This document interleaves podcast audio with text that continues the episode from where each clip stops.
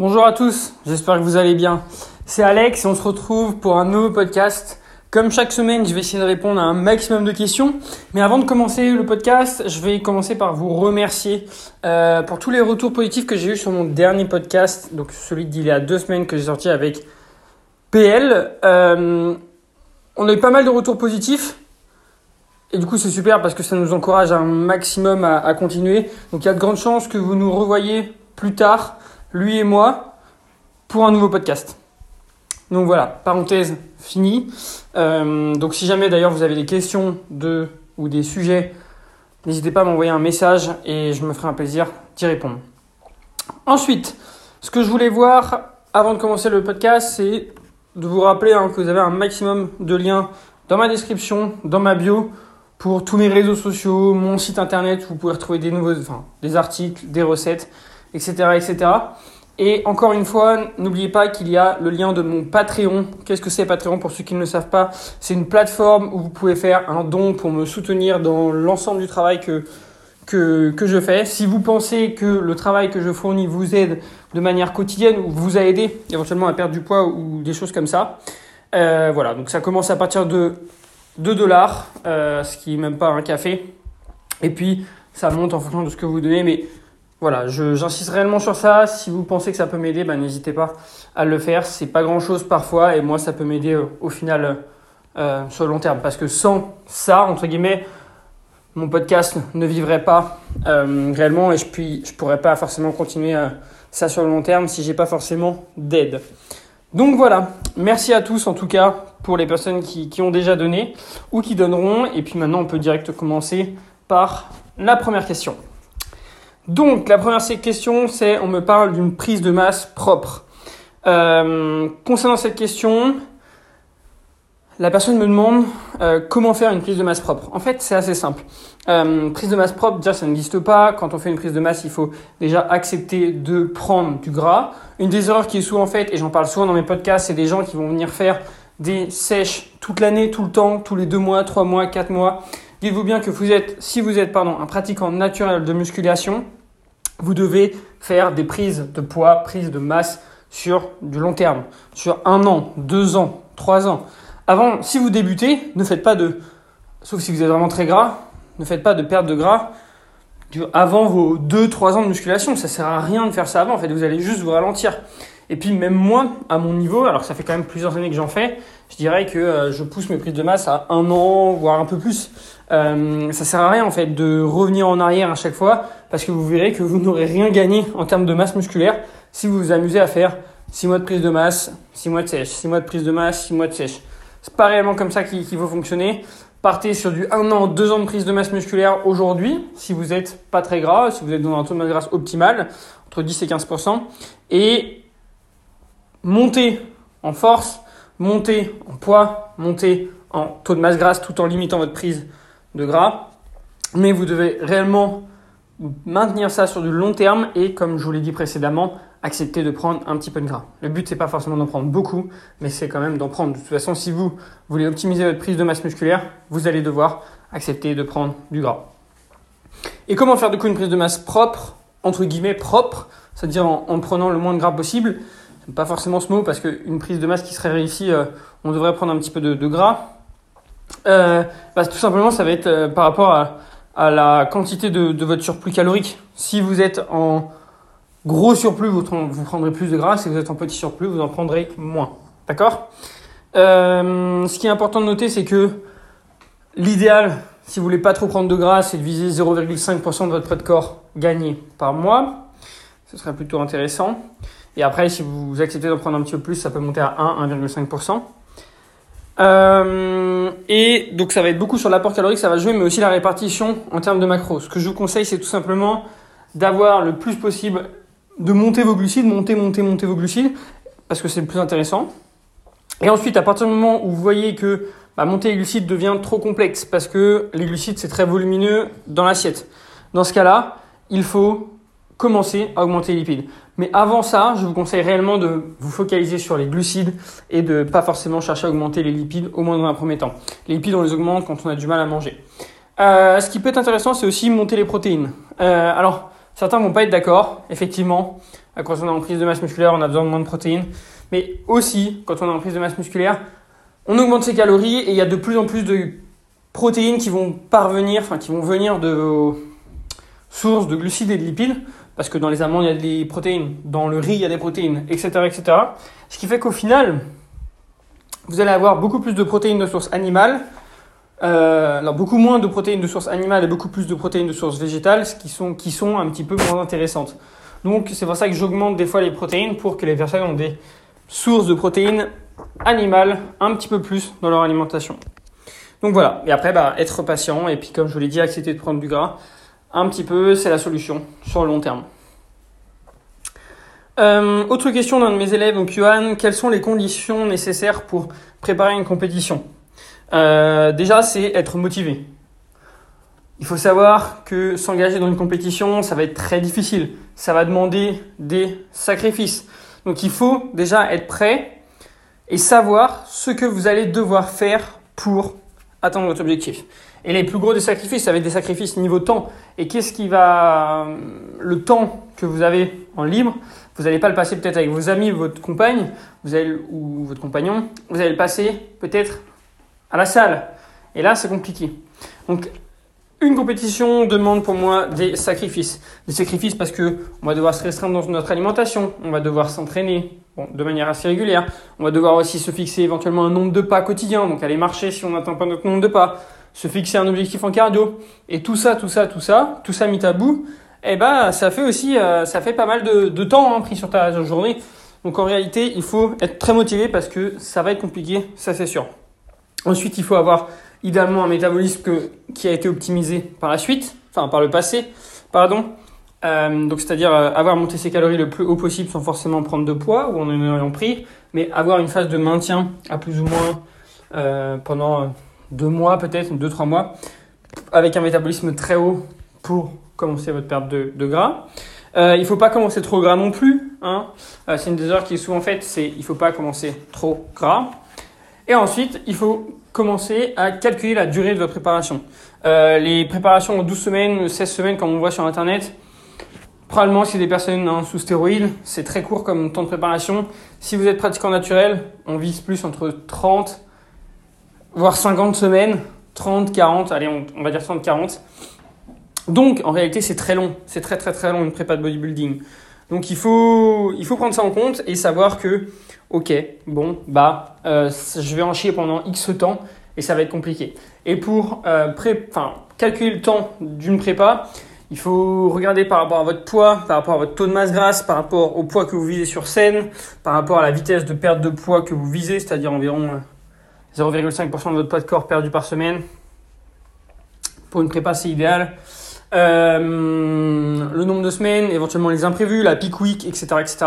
Donc en fait, tout ça, ça se calcule, d'accord? Et le but, c'est d'avoir un petit peu de marge au cas où vous êtes prêt. Et dites-vous bien que si vous êtes prêt plus tôt, eh ben tant mieux, tant mieux parce que vous allez pouvoir remonter vos calories, diminuer le cardio à la fin et donc faciliter un petit peu la fin de votre prépa et avoir un aspect plus plein surtout et pas euh, tout dessécher un petit peu comme certains peuvent avoir après une préparation de compétition. Donc voilà. Euh, une autre question de Léa. Aimerais-tu suivre un de tes élèves euh, dans une préparation? Ben oui, j'en suis, j'en suis déjà un. Actuellement, je suis, je suis Johan. après, j'ai déjà eu deux, trois propositions de femmes qui me demandaient de les préparer. Les femmes, c'est pour moi un petit peu plus compliqué.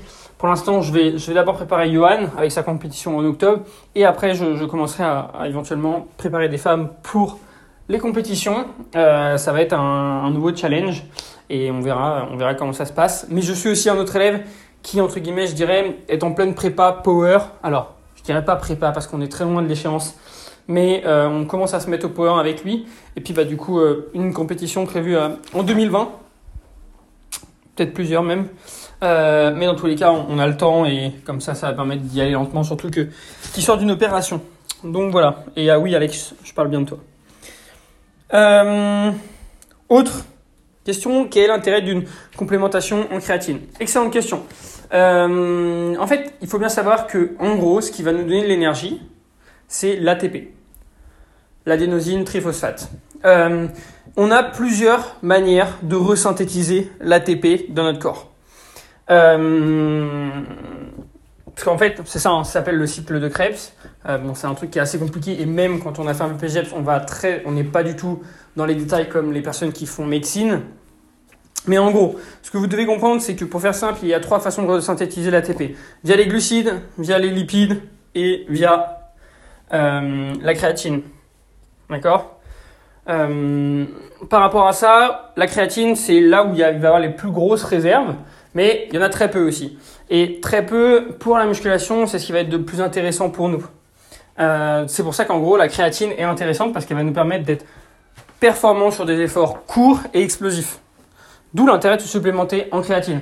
Entre guillemets, on remplit nos stocks, on les sature même un petit peu, nos stocks de créatine pour être plein de créatine et donc un petit peu plus fort. Après, les glucides, ça va être sur des efforts un petit peu plus longs, un petit peu plus modérés, qui vont peut-être jusqu'à 2 minutes, 1 minute, c'est quelques.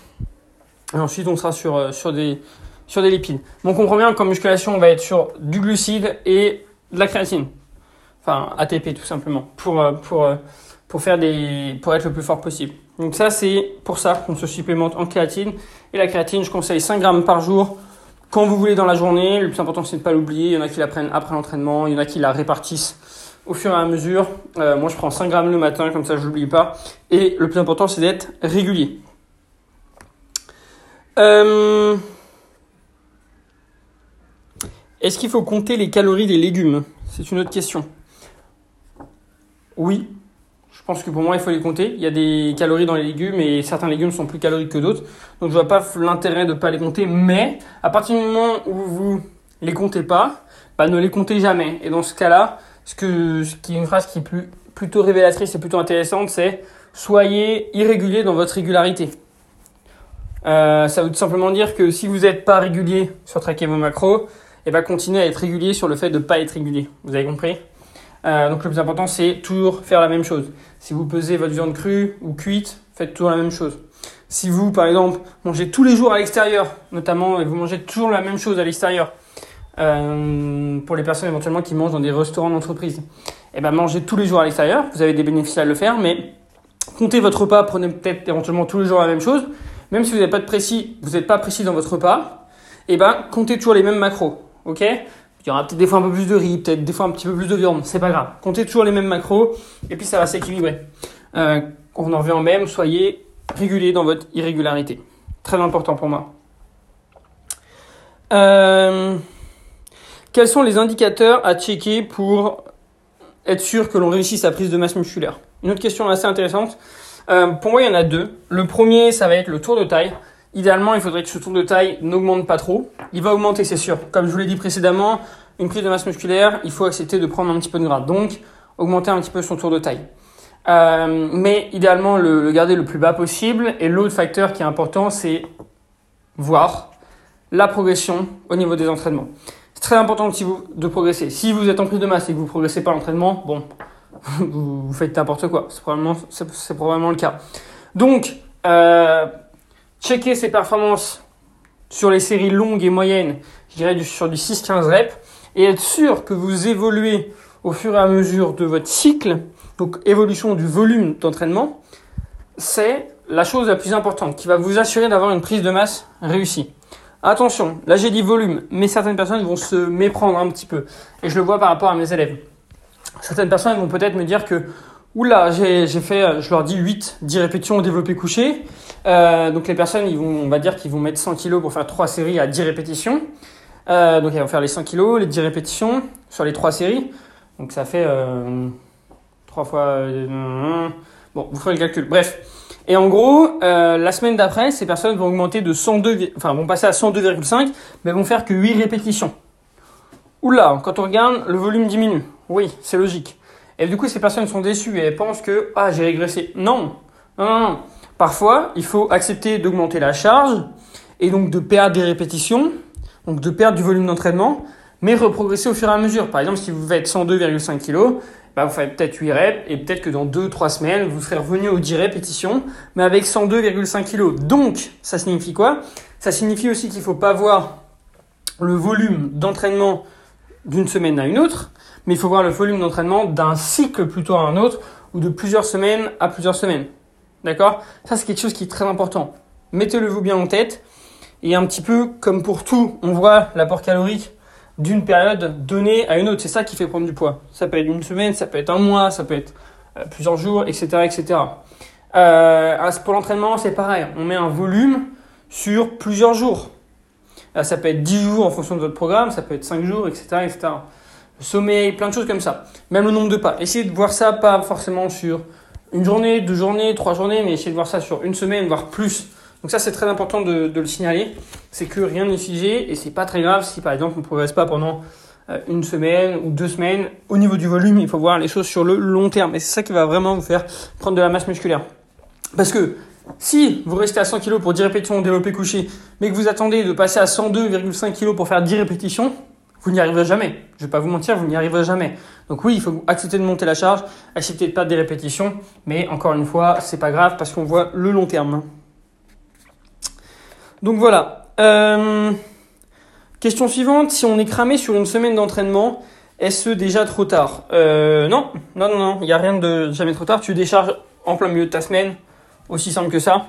Euh, alors en fonction de comment tu te sens, soit tu vas décharger, par exemple, tu as fait deux séances, tu en restes deux, et bah tu fais séance 3, 4 et séance 1, 2 de la semaine prochaine en décharge, et tu reprends du coup où tu étais ton programme normal, mais tu auras fait une semaine de décharge.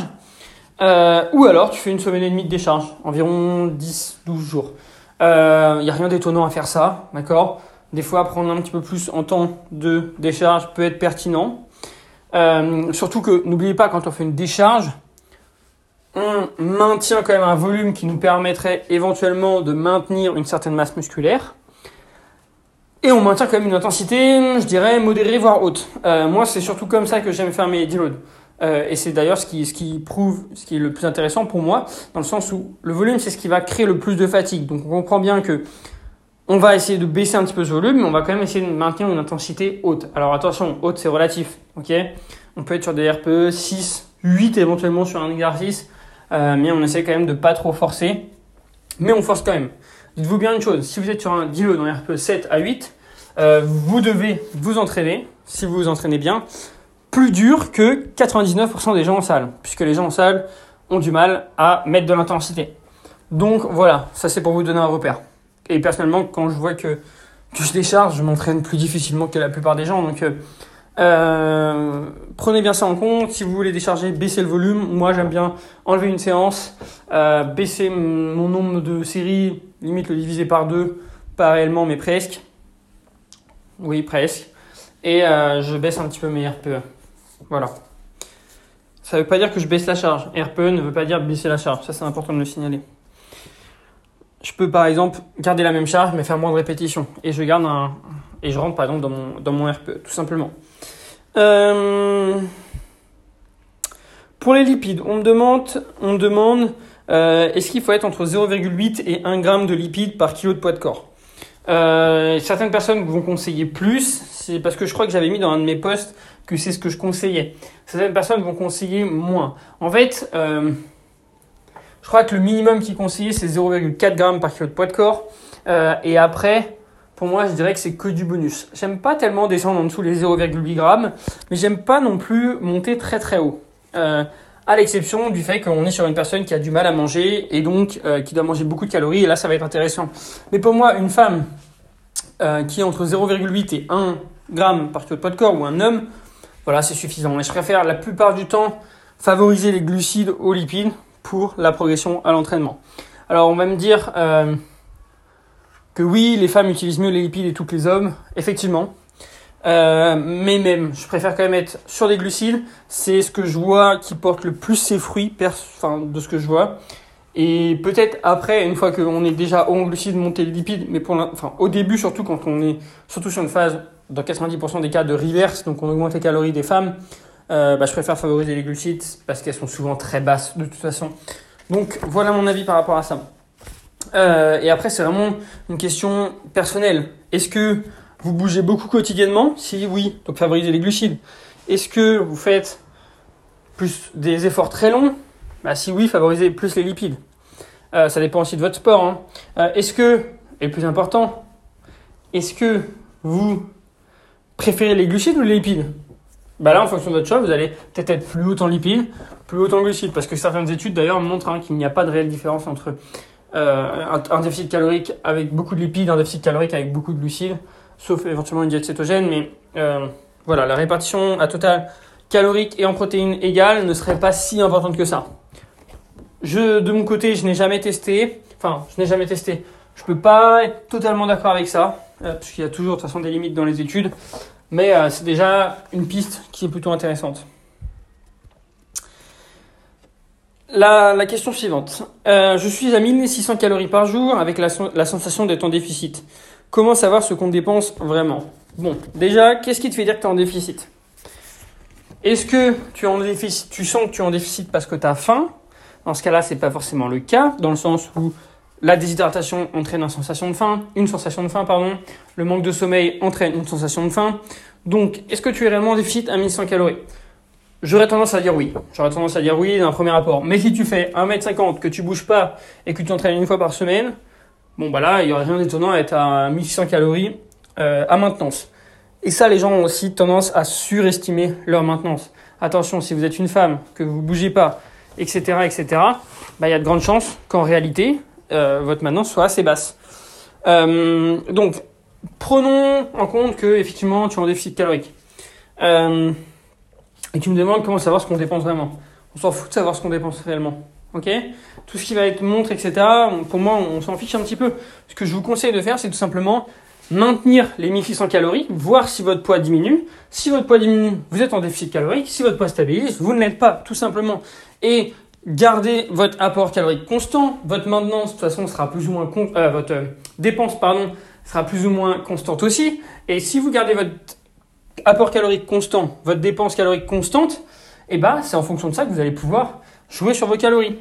D'accord? Si vous marchez plus ou moins sur les jours la même chose, si vous avez un nombre d'entraînement fixé, etc., euh, etc., et ben, vous dépenserez plus ou moins la même chose sur la semaine, chaque semaine, et donc vous maintenez votre apport calorique éventuellement dans le cas là des 1600, et en fonction de comment tu évolues, là tu baisses ou tu augmentes tes calories. Aussi simplement que ça. Mais on n'a pas besoin de savoir exactement comment ce qu'on dépense. La seule utilité pour moi, genre par exemple des montres ou des choses comme ça, ça va être pour traquer votre nombre de pas. Et aussi, euh, moi ce que j'utilise pour les calories qu'on dépense, ça va être les calories qui sont dites par les ergomètres. Alors je les utilise pas en valeur absolue, c'est-à-dire que je ne vais pas dire OK, je viens de faire une heure de tapis, j'ai brûlé 500 calories. Non, je sers juste ça, enfin je m'en sers comme repère. Et chaque semaine, je me donner un objectif en termes de calories brûlées sur mes ergomètres. Et là, euh, ce sera exactement ce que je veux. C'est comme ça que j'utilise les calories, la dépense brûlée, et pas comme je, je sais que probablement j'ai brûlé un petit peu moins, mais je m'en fous. Je m'en fous parce que je veux juste utiliser ça comme repère. C'est un petit peu comme euh, une personne qui utiliserait une barre de 10 ou une barre de 12 kg. Euh, ça change rien tant que la personne garde le même repère. D'accord? On garde le même repère et à partir du moment où on progresse par rapport à ce repère, pas que la barre fasse 10 ou 12 kg, en réalité on s'en fout un petit peu. Voilà mon avis par rapport à ça. Question suivante. Euh, on me demande comment gérer le déficit avec la canicule. Euh, déficit calorique. Alors, bah, c'est pas très compliqué. Euh, c'est plus simple pour moi de gérer un déficit calorique quand il fait très chaud parce que normalement on est censé avoir moins faim. Euh, c'est pas l'avis de tout le monde. Je sais pas si la personne en question se reconnaîtra. Euh, c'est pas la vie de tout le monde, non. Euh, mais moi, je trouve que effectivement, quand il fait très chaud, on a moins faim ou moins faim parce que tout simplement, quand on va manger, on va augmenter notre température corporelle, on va transpirer, on va, encore avoir plus chaud. En fait, c'est pour ça. Euh, donc, mes conseils, ça va être de boire beaucoup, s'hydrater peut-être même plus que ce qu'on fait d'habitude. C'est pas peut-être, c'est même sûr. On transpire plus, donc on perd plus d'eau. Donc, je vous invite vraiment à vous hydrater, surtout avant, après et pendant votre entraînement. Très très important. Euh, souvent, moi, je conseille 500 ml dans les deux heures avant l'entraînement. Et ben là, on peut passer de 500 à 750, euh, voire 1 litre si vous transpirez vraiment beaucoup. Ensuite, dites-vous bien aussi que vous êtes plus fort lorsqu'il fait chaud. D'accord? Euh, Le fait d'être, enfin, qu'il fasse très chaud permet aux articulations d'être un peu plus chaudes et contrairement à l'hiver où on se demande de s'échauffer un petit peu plus, vous pouvez vous échauffer un petit peu moins. Mais normalement, quand il fait très chaud, on est plus fort. Et aussi, on fait souvent des meilleures séances. Enfin, personnellement, c'est ce que je, je, vois, dans le sens où j'aime bien transpirer pendant mes séances et le fait qu'il fasse plus chaud m'aide à transpirer et à me dire, ok, je fais vraiment du sport. Contrairement au fait, bah, ou des fois quand je transpire pas. C'est pour ça que je m'entraîne souvent en pull au début de mes séances pour m'aider à transpirer et me vraiment dans le mood de, ok, c'est bon, je suis concentré, je fais ma séance, je transpire. Et la dernière chose, c'est le sommeil. Voilà, le manque de sommeil peut être très problématique pour perdre du poids. Je l'ai dit avant. Euh, donc, par rapport à ça, on comprend bien une chose. On comprend bien qu'il faut essayer de dormir. Mais quand il fait 35 degrés dans la chambre, c'est compliqué. Donc, mon meilleur conseil, bon, bah, c'est déjà d'avoir une clim ou d'avoir un ventilateur. Mais ensuite, euh, ce serait d'essayer de, baisser votre température corporelle avant de vous coucher. Tout simplement en vous mettant un petit peu d'eau sur la nuque. Euh, ou tout simplement en prenant une bonne douche froide.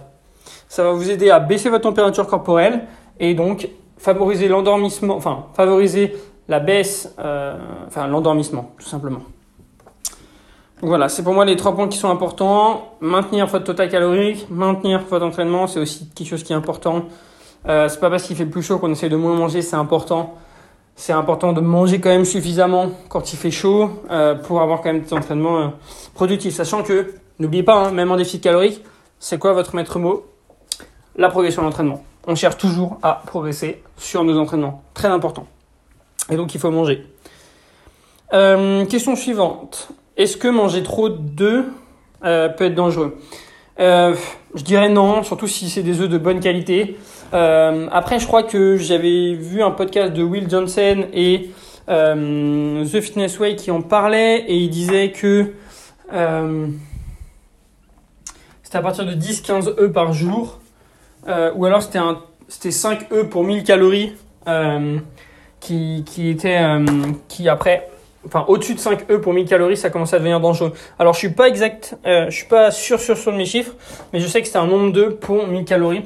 Donc en réalité à moins que vous mangiez 15 20 œufs par jour entiers bien sûr, il n'y a aucun souci pour moi à consommer, consommer des œufs, surtout si c'est des œufs de qualité, idéalement avec le label pardon, bleu blanc cœur et euh, des œufs bio de préférence, ou encore mieux des œufs locaux, euh, par exemple du fermier, du fermier près de chez vous. Euh, dernière question. Est-ce que je peux donner des astuces pour optimiser son alimentation en travaillant de 11 à 14 heures et de 18 à 21 heures? Bah, n'y a rien de très compliqué. Hein. Euh, pour moi, ça va surtout dépendre en fait de l'heure à laquelle tu t'entraînes.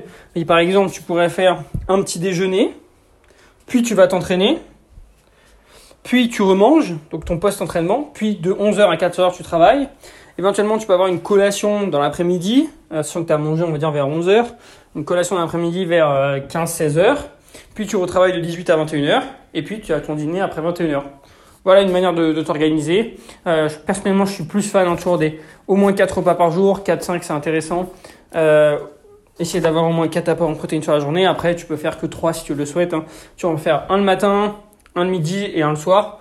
Mais de manière générale, voilà comment je te conseille. Surtout qu'il faut manger avant et après l'entraînement, idéalement. Donc voilà, euh, je pense avoir fait le tour de, toutes ces questions. Comme d'habitude, hein, je vous invite à aller voir tous les liens dans ma description, j'en ai déjà parlé au début du podcast, allez voir mon Patreon et si vous voulez, il est aussi sur mon site internet, vous avez une rubrique me soutenir. Merci d'avance à tous ceux qui le feront. Je vais juste terminer par dire quelques mots sur moi. Euh, rien, de, spécial à signaler. Je continue à progresser sur mes entraînements. Beaucoup plus difficile en ce moment pour moi. Euh, après, ça m'étonne pas, j'avais une grosse, grosse, grosse progression. Là, ça monte, ça monte, ça stabilise, ça monte. Euh, assez doucement. Mais tant que ça monte, même comme je vous l'ai dit, c'est pas une semaine sur une autre, euh, ça monte quand même sur le long terme. Donc c'est cool. Euh, on va pas se plaindre. Il y a des exercices où je monte plus, il y a des exercices où je monte moins. On voit quand même que j'ai repris les jambes sérieusement, dans le sens où bah, mon nerveux, n'oubliez pas, on a une récupération nerveuse totale. Et le fait de reprendre les jambes sérieusement m'impacte davantage sur le système nerveux. Et donc, au final, il y a, je, ça doit me prendre un petit peu de la récupération nerveuse. Donc, ce qui fait que je progresse moins sur les autres exercices, notamment le haut du corps, euh, contrairement où, quand je pouvais pas travailler les jambes par rapport à mon dos ou pas travailler les jambes sur des gros exercices, bah, le, nerveux était plus préservé et donc je pouvais plus progresser sur le reste. Bon, après, rien de très grave, c'est normal. et ça, faut juste le temps aussi que mon corps s'adapte. Donc voilà, je vous souhaite à tous une très bonne semaine. J'espère avoir répondu à l'ensemble de vos questions. N'hésitez pas si vous avez des questions à me les poser sur mon compte Instagram pour le prochain podcast. Et puis moi, je vais essayer d'organiser un, second podcast avec, avec PL pour voir de quoi on pourra discuter. Voilà, bonne semaine à tous et à très vite. Salut